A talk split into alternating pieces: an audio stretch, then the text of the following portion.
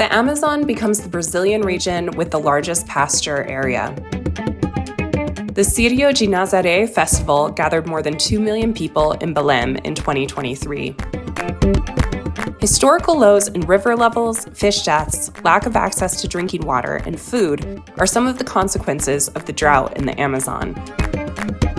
These are the highlights from Amazonia in 5 minutes that the Amazon Latitude team selected to update you on what happened between September 28th and October 11th in the world's largest tropical forest. On Thursday the 5th, writer Ailton Krenak became the first indigenous person to join the Brazilian Academy of Letters. Krenak will occupy chair number 5 of the Academy, which was previously held by José Murilo de Carvalho. Ailton Krenak ran for the election alongside historian Mary Del Priore and indigenous writer Daniel Munduruku, and won with 23 votes. Mary Del Priore received 12 votes, and Daniel Munduruku received 3. Krenak is an indigenous leader, environmentalist, philosopher, writer, and holds an honorary doctorate from the Federal University of Juiz de Fora. The drought affecting the Amazon basin has disastrous consequences that can impact other regions of Brazil beyond the north. The Amazon, Negro, Branco, and Purus rivers have reached their lowest recorded levels. As rivers are the main primary means of transportation in the region, dozens of riverside and indigenous communities are facing food and drinking water shortages.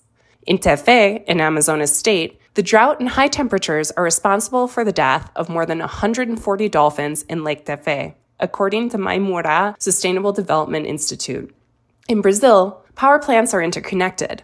If the drought affects the hydroelectric plants of the Amazon basin, the entire country's energy distribution could be overloaded.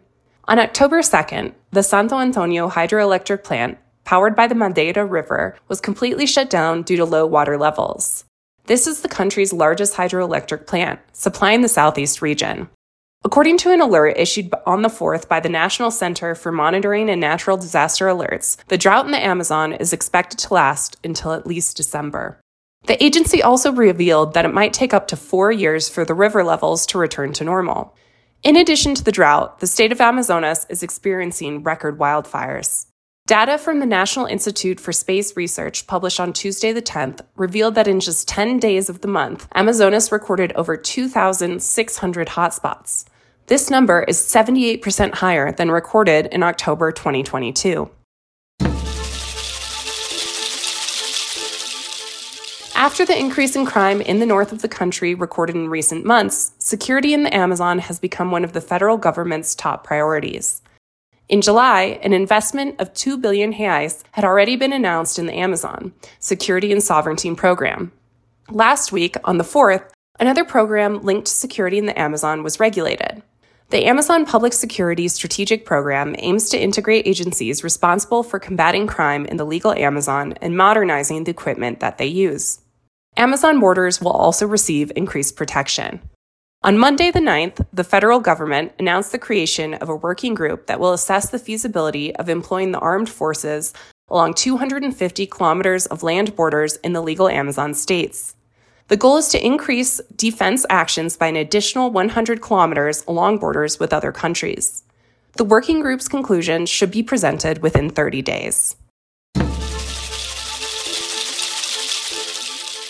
Deforestation in the Amazon decreased in September, according to data from the National Institute for Space Research released on the 6th. In 2022, over 1,400 square kilometers of forest were lost in September. This year, the deforested area in the Amazon for the same month was 629 square kilometers. The comparison indicates a reduction of over 55% in the destroyed area.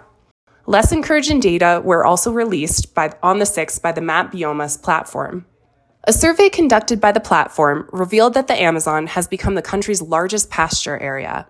From 1985 to 2022, the area occupied by pastures went from 137,000 square kilometers to 577,000 across the entire Amazon.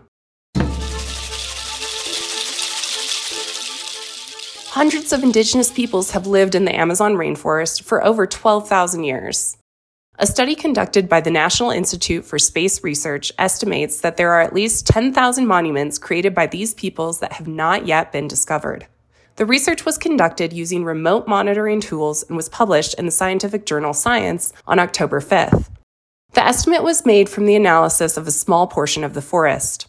After investigating an area corresponding to 0.08% of the forest, researchers found 24 new monuments in the states of Mato Grosso, Acre, Amapá, Amazonas, and Pará.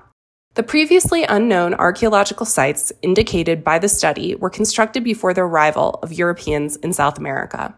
According to the research, the discovery is significant for understanding the level of influence of pre Columbian communities in the Amazon rainforest. The de Nazaré Festival is held every year in Belém in devotion to Our Lady of Nazaré. The event gathers devotees from different religions. The main activity of Círio is the nearly four kilometer procession of taking the image of Our Lady of Nazaré to the Nazaré Sanctuary Square. In 2023, the procession took place on Sunday, the 8th, and gathered more than 2 million people. Círio continues in October and November with musical events, shows, pilgrimages, and masses. On the morning of the 8th, indigenous people of the Xokleng tribe clashed with military police in the municipality of José Boiteux in Santa Catarina. The conflict started because of the closure of a dam to contain the floods affecting the state. The North Dam is located within the Xokleng People's Territory.